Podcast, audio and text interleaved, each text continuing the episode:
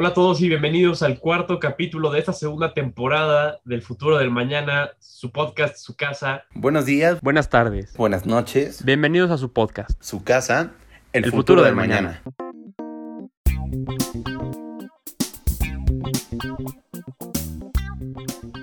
Hoy continuamos con el segundo episodio de esta miniserie de Mentes Brillantes. Estoy aquí, su servidor Adrián, y aquí del otro lado JP. ¿Cómo estás, JP? Muy bien, y tú, mi querido Adrián, un gusto como siempre, como ya lo presentaste, el día de hoy, episodio número 2 de la miniserie de Mentes Brillantes del siglo XXI y episodio 4 de nuestra temporada 2 el del futuro del mañana. ¿Cómo te encuentras el día de hoy? Muy bien, muy emocionado, muy emocionado aquí de ver los temas que les traemos hoy, de platicar, de discutir contigo, de ver qué puntos de vista tienes, qué podemos opinar y por qué no nos, nos comentas un poco de qué vamos a hablar hoy. Claro que sí, con mucho gusto, como ya te había comentado, hoy les vamos a estar platicando un poquito sobre la vida de este genio, un joven emprendedor, el cual pues se llama Mark Zuckerberg. Eh, les hablaremos sobre el origen de su plataforma más famosa, que muchos conocemos, la cual es Facebook, el imperio que ha formado a lo largo de su carrera hasta el día de hoy, como las compras de otras plataformas como Instagram, Messenger, entre otras, y algunas controversias y obstáculos que, han, que ha enfrentado a lo largo de los años. La verdad es que pues lleva un trayecto pues complicado en ciertos aspectos, ha enfrentado muchos obstáculos que también estaremos, estaremos comentando a lo largo de este episodio. Pero bueno, ¿qué tal si como nuestra rutina de siempre empezamos con las noticias de la semana? Claro que sí, con mucho gusto.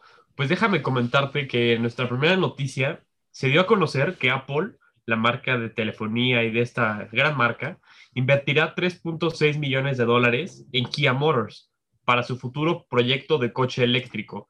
Esto se surge a raíz de que en los últimos meses, últimos años, está como esta noticia de que si Apple va a sacar o no un coche eléctrico. Entonces creo que con esta inversión podemos empezar a ver unos ligeros toques de que puede ser cierto. Yo creo que se le viene, más bien Apple le quiere tirar a otro sector dentro del mundo tecnológico, pero quiere, quiere expandirse hacia otros horizontes y pues veremos. En una de esas nos sorprenden un día de estos, Así ¿no? es. Pero bueno, yo les voy a platicar otra noticia que creemos que es de gran importancia. El día de ayer, viernes 5 de febrero, el senador Mark Warner de los Estados Unidos de América eh, propuso una nueva legislación que modifica la sección 230 que, de la legislación del, del Internet de los Estados Unidos de América. ¿En qué consiste esta legislación? Pues esta, legislación, derivada de todas las demandas y todas las controversias que ha habido por las redes sociales, más que nada por el manejo de nuestros datos, pues lo que propone esta legislación es retener eh, los, los pagos por publicidad o el contenido pagado, aquellas cuentas de, eh, de- de usuarios que se vean pues un poco sospechosas. También este, pues quiere autorizar el permiso de que usuarios puedan eh, tomar acción legal contra las plataformas de redes sociales en caso de que pues estas les estén influenciando daño o este, terror, etcétera, etcétera. También quiere poner un poco más sobre la mesa el, pues, el respeto por los derechos humanos, la protección de los derechos humanos y, bueno, entre otras cosas, porque la verdad es, es una legislación un poco extensa, pero algo que es también muy importante es esta opción legal que le quiere dar a las familias de poder irse contra una plataforma si esta plataforma o página web ha contribuido a la pérdida de un, de un familiar o de una persona querida. Esto, la verdad, pues creo que compromete mucho a las plataformas por todo lo que ha habido últimamente, pero eh, pues vamos a ver qué, qué sucede. La verdad es interesante para los Estados Unidos. Es muy interesante y creo que cada vez vamos a ver más este tipo de legislaciones, de reglas que nos, que nos limiten y que controlen las redes sociales. Creo que cada vez vamos a ver más de esto y ya les platicaremos un poco más a fondo en próximos capítulos de lo que pensamos y cosas del estilo. Y por última noticia, cuando ustedes estén escuchando esto, ya habrá ocurrido el Super Bowl 55, que se festejará el 7 de febrero del 2021. Este partido va a ser entre, entre Kansas City y Tampa Bay, dos equipos con mucho cariño, mucho odio. Tampa Bay, pues la verdad con Tom Brady, su décimo Super Bowl, está buscando su séptimo anillo. Y Kansas City con Pat Mahomes está buscando generar una nueva dinastía. Veré, estará muy interesante. ¿Por qué no nos platicas un poco del medio tiempo, JP?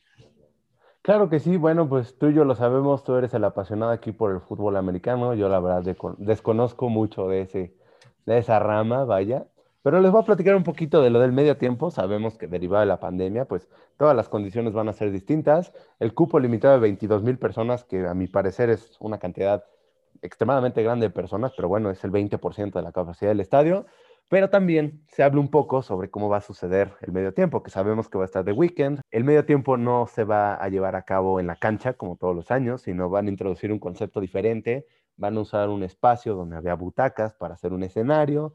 En fin, va a ser algo que, pues como The Weeknd confirmó en una entrevista para CBS Estados Unidos, pues lo veremos el domingo, no quiso platicar mucho, pero dice que nos vamos a sorprender realmente. Y el director ejecutivo de los medios tiempos por parte de Pepsi también dijo que pues van a aprovechar el espacio que van a tener donde no va a haber público, pues para darle un giro diferente a la grabación de este medio tiempo. Pues veremos mañana, mi querido Adrián, cómo va a estar el medio tiempo, cómo va a estar el partido. Y para los que nos escuchan, pues déjenos por ahí en las redes sociales qué opinaron del partido. ¿Qué tal les pareció? Y pues vamos de lleno ahora sí con lo que venimos. Vamos con, con Mark Zuckerberg, Zuckerberg perdón, y Facebook. Perfecto, pues el foro es tuyo, mi querida Adrián. Pues mira, te voy a platicar, les voy a platicar un poco acerca de la vida de este magnate de las redes sociales. Él nació en Nueva York en 1984. Es de origen de una familia judía, sus papás son polacos y austriacos. Y pues la verdad es que siempre fue una persona destacada, siempre fue un chavo que durante su secundaria preparatoria siempre obtenía reconocimiento, siempre estaba tratando de, de ganar los mejores premios, de investigar, de trabajar. Y fue así que en 2003 entró a Harvard. un poco antes de entrar a Harvard, él creó un proyecto que se llamaba Synapse Media Player, que lo que hacía era que te recomendaba música según tus gustos. Esta plataforma que él creó con tan solo 18 años generó mucho interés, incluso Apple y Microsoft la quisieron comprar, pero nunca se llegó a un acuerdo. Esta plataforma después la dejó un poco de lado ya que entró a Harvard y pues se quería concentrar en sus estudios, pero ahí empezó la polémica, ¿no? Ahí empieza, la verdad, lo que todos creo conocemos de, Zuckerberg.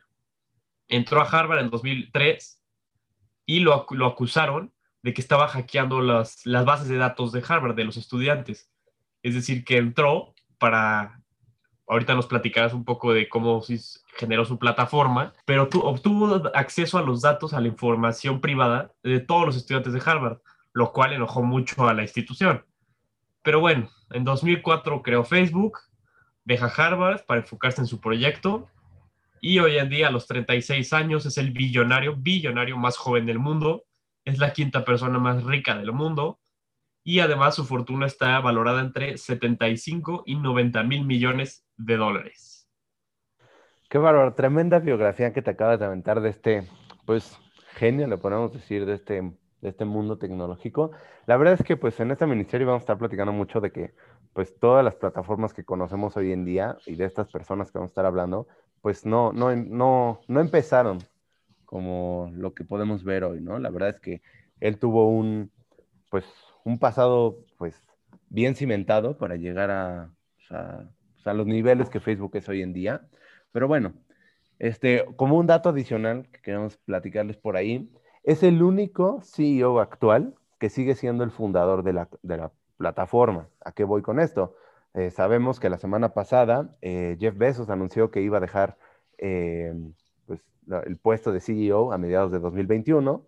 Y bueno, pesar, después de ese anuncio, Mark Zuckerberg quedó como el único CEO que pues, él fundó la compañía, ¿no? Pero bueno, vamos a pasar al origen de Facebook, que les queremos platicar. Pues empezamos con que actualmente cuenta con más de 2.500 millones de usuarios, nada más la plataforma de Facebook. Es la plataforma que lidera el mundo de las redes sociales, la que más gente tiene. Este sitio comenzó llamándose FaceMash, el fundado el 4 de, el 4 de febrero de 2004. Y es muy curioso, es lo que platicábamos Adrián y yo hace rato, que realmente empezó como una plataforma tipo Tinder. La verdad servía para que los estudiantes de Harvard se pudieran juzgar el atractivo de otros estudiantes y formar rankings. A los dos días, pues el sitio fue cerrado realmente porque pues la gente subía fotos de los estudiantes y pues por, usar fotos sin permiso, pues se cerró este sitio. Pero es pues sorprendente que en dos días alcanzó 22 mil visualizaciones en las imágenes. Esto pues fue un éxito que llegó a Zuckerberg a, crear una nueva red social, pero todavía seguía solo disponible para aquellas personas que tuvieran un dominio de correo electrónico de Harvard. Este era un perfil donde pues tú como usuario te podías conectar con otras personas, podías compartir ahí intereses en común, incluir un poquito de información personal, como tus horarios de clases, a los clubes a los que pertenecías. Pues realmente fue el comienzo de las redes sociales, pues digitales, ¿no? Por así llamarlo, pues tú te podías eh, conocer con otras personas, todo eso empezó en la universidad. Y bueno, al mes de vida de esta plataforma, el 50% de los estudiantes de Harvard ya estaban inscritos en ese tiempo ya se llamaba de Facebook, no se llamaba Facebook. Y ahí fue donde le dieron un poquito el giro a las cosas. Eh, de Facebook se empezó a habilitar en otras universidades de Estados Unidos como Yale, Columbia y Stanford. Pero entonces fue creciendo, o sea, el interés. Ahorita nos va a platicar un poquito, Adrián, de cómo, cómo creemos que con una idea así, o sea, una idea que realmente le das al clavo, puedes desarrollarla a lo grande, ¿no? Para no hacerles el cuento tan largo, en 2005 el D de Facebook desaparece, oficialmente se convierte en Facebook, ya permitía etiquetar a personas en fotos y también se abre a más usuarios y permite que estudiantes de secundaria y universidades de otros países como México, Reino Unido, Australia, etcétera, podía acceder a la red social. Pero no fue hasta 2006 cuando se volvió una fecha clave porque la plataforma finalmente se pudo hacer global y se abrió para todo el mundo. Aquí le estamos hablando que Facebook ya contaba con más de 6 millones de usuarios activos mensuales.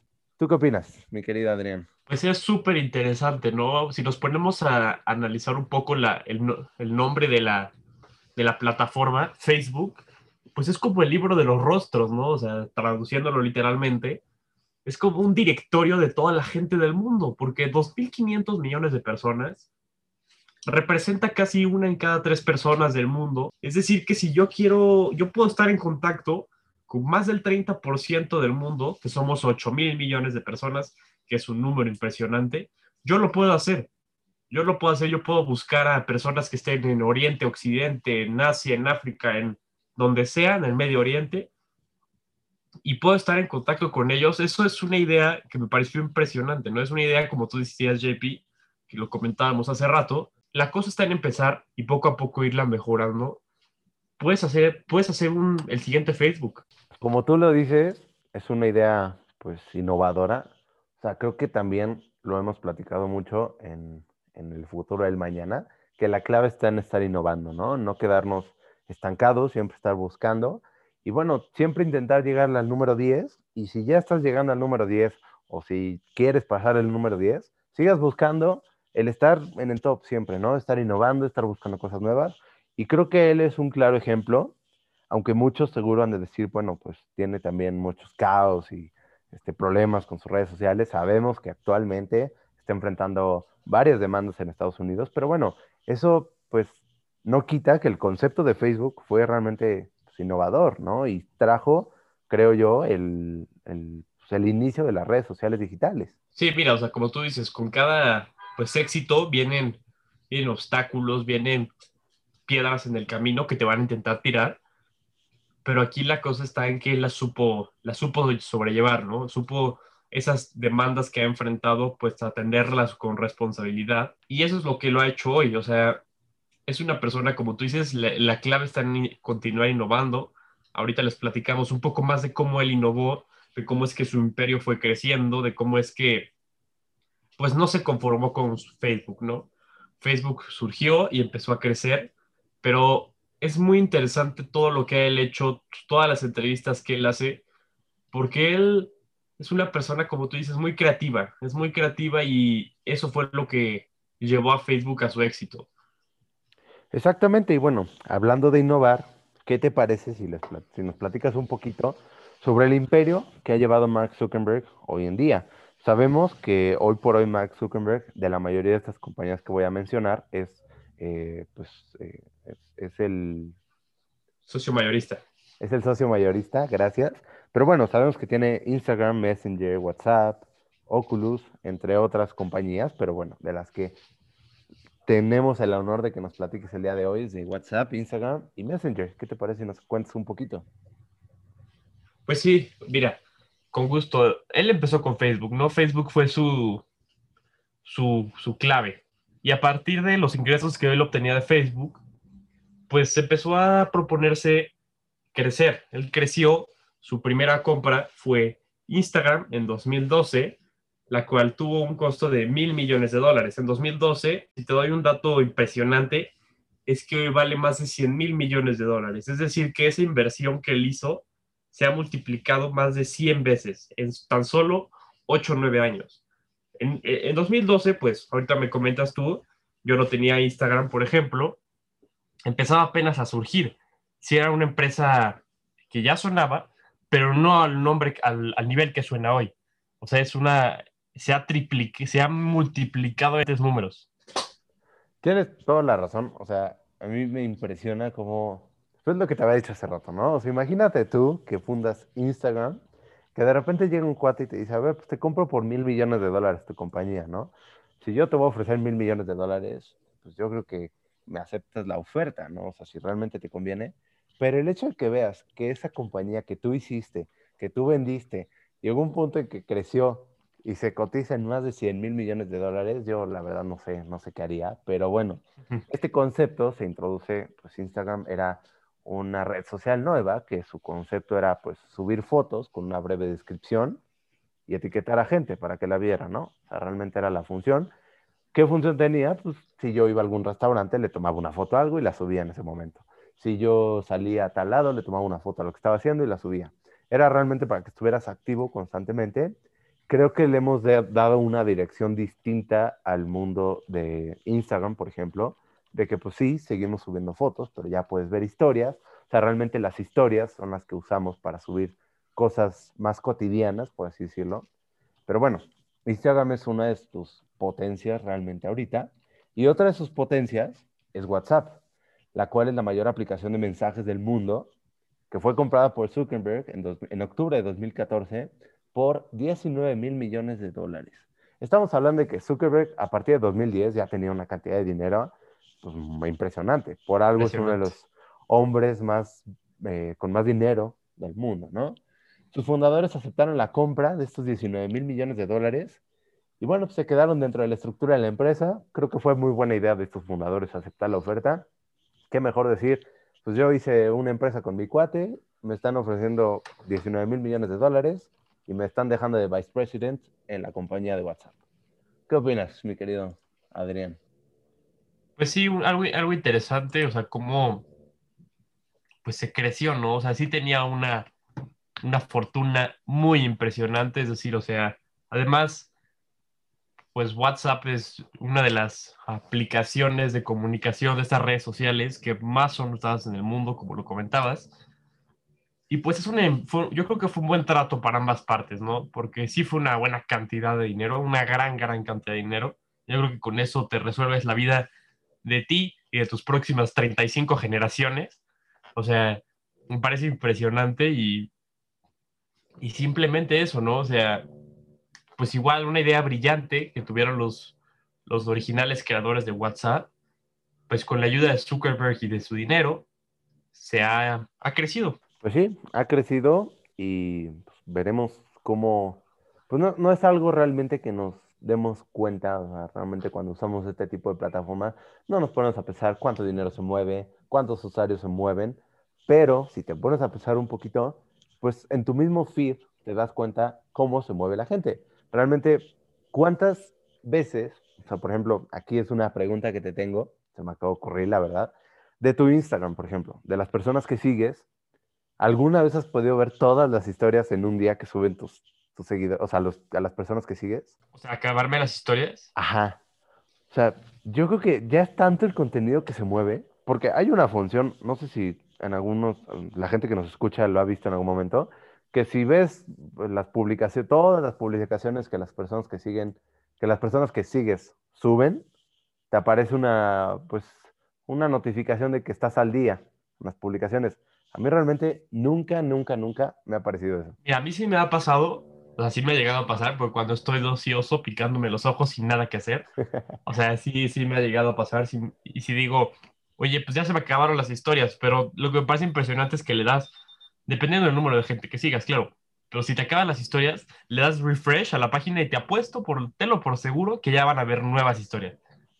Exacto, o sea, pues no tenemos la cifra el día de hoy, pero yo creo que sí se debe mover una cantidad de contenido impresionante. En el podcast pasado mencionaste cuánta información se movía por minuto, ¿no?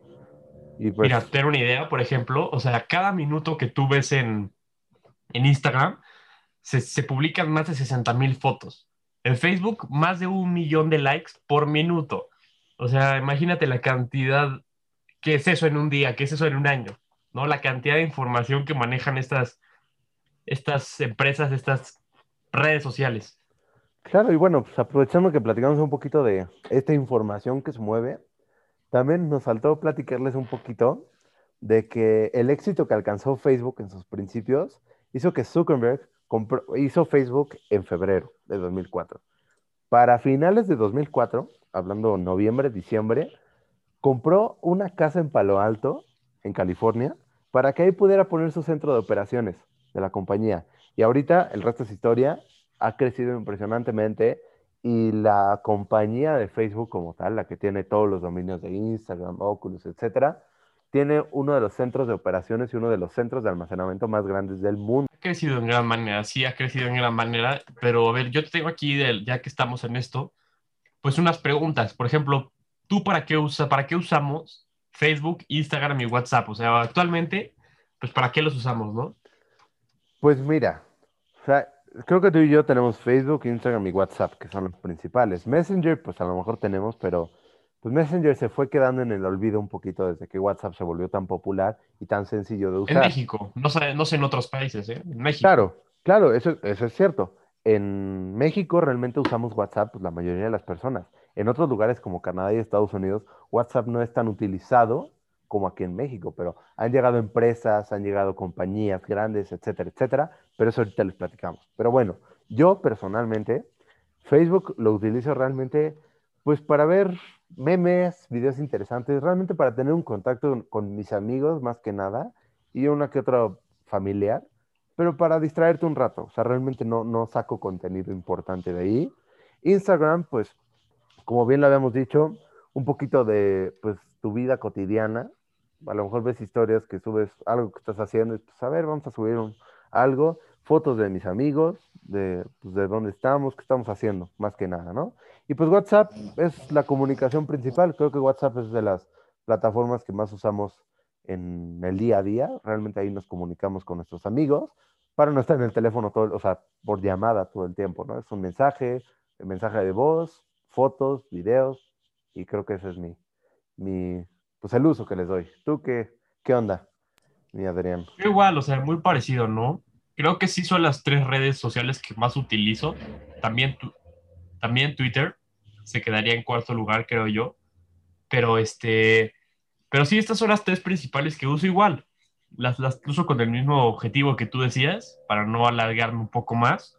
Pero sí, son muy interesantes. Cada una tiene su cierto propósito, lo cual me parece muy curioso. Y eso es básicamente. Pues sí, es, es curioso, ahorita que lo dices, el propósito que tienen, ¿no? O sea, realmente es un propósito que, pues conforme ha avanzado el tiempo, van adaptando, van innovando, pero finalmente son redes sociales, ¿no? O sea, como usuarios manejamos creo que las mismas amistades en Facebook o en Instagram. Oye, pues ¿te parece que, que, cambiemos un poquito y nos vayamos un poco al lado oscuro de la moneda, al lado oscuro de la luna? Este, y que hablemos un poco de las controversias que ha enfrentado y que enfrenta hoy en día Facebook y Zuckerberg. Adelante, adelante, mi querida Adrián. Pues mira, si quieres te platico un poco acerca de qué es lo principal. Y es que varios activistas y celebridades se unieron a un movimiento que se llama Stop Hate for Profit, que se traduce al español, vaya, que paren el odio para las, este, con el fin de las ganancias. ¿Por qué? Porque se ha dado la, tendencia, la noticia de que pues Facebook y sus redes, y Instagram, WhatsApp, pues son de libre expresión, ¿no? O sea, son para cualquiera que las pueda, las quiera usar, las pueda usar. Pero hay gente que a veces no las usa con el mejor de los propósitos, sino que las utiliza para, pues, un poco de fines oscuros, ¿no? Para promover el odio, para promover, este, el racismo, situaciones de este estilo. Y es algo, es algo serio, porque lo que se cuestionan aquí los, las diferentes los diferentes activistas y celebridades es que si Zuckerberg tiene el acceso a toda esta información, ¿por qué no la identifica y la da de baja? ¿Por qué no la da de baja? ¿Por qué la, la mantiene en el medio? ¿Y por qué no la tira? Porque me parece pues algo preocupante a mí. Sí, yo estoy de acuerdo contigo, la verdad, o sea, es, pues, es el lado oscuro al que íbamos a llegar en algún momento de este episodio. Pues no todo es este bombos y platillos, ¿no? O sea, también tenemos esta parte que es tanta la cantidad de información que está manejando, es tan grande el imperio que hoy por hoy tiene, que pues se le está saliendo de control muchas cosas, ¿no? Sabemos que las políticas, pues las políticas están ahí, pero nosotros como usuarios hay muy pocos, y yo me incluyo, que no leemos los términos y condiciones, ¿no? O sea, son tantos porque pues sí necesitan estar apegados bajo ciertas legislaciones. También entra ahí la situación de cada país, pero bueno, generalizando un poco, pues realmente no siempre, no siempre nos percatamos de eso. Tenemos pues la reciente controversia que pasó con el expresidente de Estados Unidos, Donald Trump, que pues hubo este ataque al Capitolio, Twitter pues, pues empezó a tener realmente ahí conflictos de interés con Donald Trump, pero bueno, no estamos hablando de Twitter el día de hoy, pero entra con esta situación de que, como bien tú lo dices, no todos usamos la las plataformas con un buen fin, ¿no? O sea, tenemos pues ejemplos feos, la verdad, ¿no? De cosas que han sucedido a lo largo de, pues, la historia de estas plataformas. Pero bueno, este, pues esta eh, campaña o este movimiento que se llama Stop Hate for Profit, pues la verdad yo lo veo bien. yo lo veo bien porque, pues sí, sabemos que hoy las redes sociales, cuando tienes una gran cantidad de usuarios, cuando realmente eres una figura pública, puedes tener ingresos por parte de, las redes sociales. Pero bueno, pues es, es, un, es un tema controversial, la verdad, y bueno, pues es algo que tenemos que, tenemos que tomar acción, ¿no? Sí, la verdad, los gobiernos tienen que tomar acción y las, las empresas, porque sí, o sea, es, es, un, es cierto que terroristas y diferentes líderes dictadores, voy a poner el ejemplo de Nicolás Maduro, de Venezuela, que no es una persona especialmente que promueva el amor y el cariño, este, tiene sus cuentas y tiene sus cuentas y publica constantemente y pues no todo es positivo, la verdad. Entonces eso me parece que ahí debería de actuar, debería de actuar este, pues así como actuaron con Trump, me parece un buen inicio. O sea, me parece un buen inicio a, limitar, empezar a restringir, empezar a controlar las redes sociales, porque el crecimiento que tuvieron fue en parte por su éxito, por su gran interés que generaban, pero también porque no estaban controladas. Exactamente. Y ahí es donde mucha gente se opone, pero tenemos que tener clara la diferencia entre controlar el contenido que se mueve en la red social, porque mucha gente dice, a ver, para mí controlar es que me estén controlando, ¿qué puedo decir y qué no? Yo no creo que opere así. Yo realmente creo que, pues como en toda sociedad, hay límites, ¿no? Tenemos que estar bajo un cierto régimen de qué podemos subir y qué no. no a lo mejor no podemos expresarnos de algo que, pues, que no debemos, ¿no? O sea, yo yo no puedo imponer, eh, expresarme mal de una persona en una red social, ¿no? Porque finalmente esa red social difunde ese mensaje y empiezan las controversias o los conflictos entre personas, ¿no? Sí, más que controlarlo, se tiene que regular. Se tienen que regular y con, el, con los criterios objetivos este, de que pues sea por el, por el bien y sean, eh, sean medios que promuevan pues no, no situaciones negativas, ¿no? Situaciones oscuras. Exactamente, exactamente. Bueno, creo que ya Oye, ¿Y te parece que para cerrar, pues, pues vayamos, te quiero hacer una pregunta yo para cerrar con nuestras conclusiones. ¿Tú te imaginas un futuro sin redes sociales? Un futuro sin redes sociales. Yo creo que no. O sea, te, te, voy a dar mis puntos de mis puntos de vista. Creo que se aproxima una, pues vamos a llamar, reestructuración de quién va a la cabeza del dominio de las redes sociales, ¿no? O sea, realmente esta pandemia pues, nos ha enseñado que pues, no, no lo consideramos como redes sociales como tal, pero lo que utilizamos para estarnos comunicando hoy en día son redes sociales. Me refiero a videollamadas, chats. O sea, no todo es Instagram, no todo es Facebook, no todo son fotos. Es a lo que voy. Entonces, yo no creo que se vayan a acabar, pero sí creo que se aproxima una reestructuración en el orden de qué redes sociales dominan este sector, ¿no? O sea, yo creo que, eh, pues WhatsApp, por ejemplo, le hemos dado un uso, creo que bastante eficiente. Me atrevería a decir que en algún momento lo utilizamos más, por ejemplo, en tu caso y en el mío, a lo mejor utilizamos más WhatsApp que Facebook, ¿no? Porque ahí realmente nos estamos comunicando, si tenemos que trabajar en algo, si tenemos que, pues, comunicarnos realmente vía uno a uno, ¿no? Facebook es más bien si quieres comentar algo, pues al público, ¿no? O sea, a tus amigos. Esa es, esa es mi opinión. ¿Tú qué onda? Pues mira, yo sí a corto plazo, mediano, igual, lo mismo que tú, creo que puede que viene una reestructuración, un orden, un ponerlas en, en papel, ponerlas en ley, pero quizá en unos, voy a decir un número al azar, o sea, un ejemplo, en 100 años quizá ya no sean redes sociales, porque hace 100 años era el telégrafo y hace 100 años era el radio y hace 100 años era el, este tipo, ¿no? De cosas, era, luego fue el iPod, luego fue todo este tipo de situaciones y ahorita son las redes sociales. No sabemos qué brillantes idea, ideas podrían surgir en los próximos años. No podemos, o sea, no sabemos si en 50, 60, 70 años va a haber otro Mark Zuckerberg que se llame Juan Pablo Peniche. O sea, no sabemos. Podría ser. No sabemos, un Arián Rojas Loba por ahí. Exacto. O el futuro del mañana, sí, señor. Pero bueno, a ver, yo no había pensado eso que acabas de comentar, ¿no? De que, pues, o sea, sí, es la evolución a la comunicación finalmente. Pero, ¿tú crees?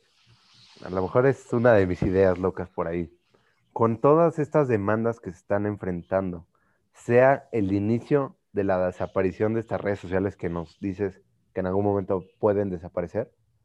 No, no, como tú dices, no, no es, no es el inicio del fin, sino creo que es el inicio de la regulación. O sea, es el inicio del, del tenerlas en orden.